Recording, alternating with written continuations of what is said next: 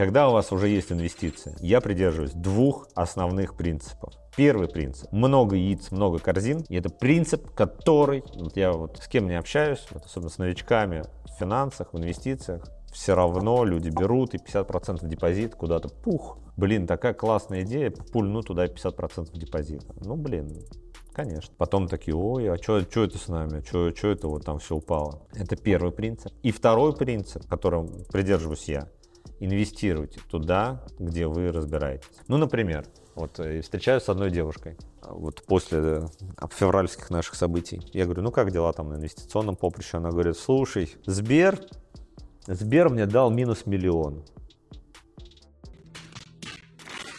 Я думаю, блин, а сколько у тебя в Сбере? Ну, два лежало. Ну, как бы два для нее это тоже очень значимая сумма, да. Я говорю, подожди, а ты разбираешься вообще в структуре банковского рынка России, ты понимаешь? Она говорит, ну нет, Сбер же, ну Сбер а что там происходит, что там с советом директоров, какая у них отчетность, вообще, ну как бы эти цифры смотрела, ты вообще разбираешься, что происходит, какая у них там конкуренция, что у них там с приложением, на что они тратят деньги, как развивается их экосистема, да, какие проекты они покупают, что у них болит в компании, какие-то инсайды у, у тебя даже, у тебя даже этого нет. Нет, блин, она пульнула 2 миллиона в Сбер, в акции. Ну как это, блин, как это? И моя история. Да, мне Сбер тоже сделал минус 50% по своей позиции.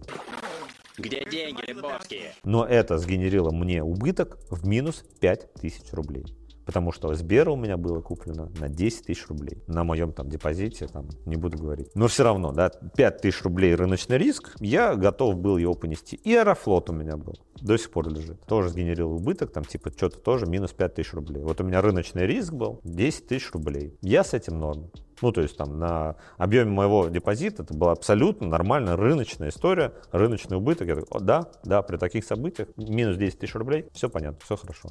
Это приемлемо. А другие инструменты были не такие волатильные. Они были там либо защиты, либо это были облигации, либо государственные, либо корпоративные. Ну, короче, не буду сейчас туда углубляться, но рыночный риск там был абсолютно нормальный. И другое дело, когда вот человек два зарядил в акции Сбера. Бабки, бабки, сука, бабки! Не понимая на рынке банковского сектора России ничего или там нефтяников покупают. А ты понимаешь, что там вообще в нефтянке происходит? Ну, то есть ты можешь как на уровне такого финансового эксперта поговорить, что происходит там в нефтянке? Нет. Тогда почему ты нефтянку покупаешь? Но я в какой-то момент нашел точный ответ на вопрос, почему. Знаете какой? Потому что. Или там кто-то заходит в биотех.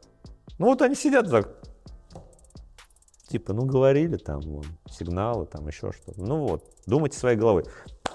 Офигеть, какая, как это, совет, идея, лайфхак. Самый важный, финальный пункт этого чек-листа. Живи своим умом. Думайте своим котелком. Своим, а не чужим, не читайте. Своим думайте. Окей?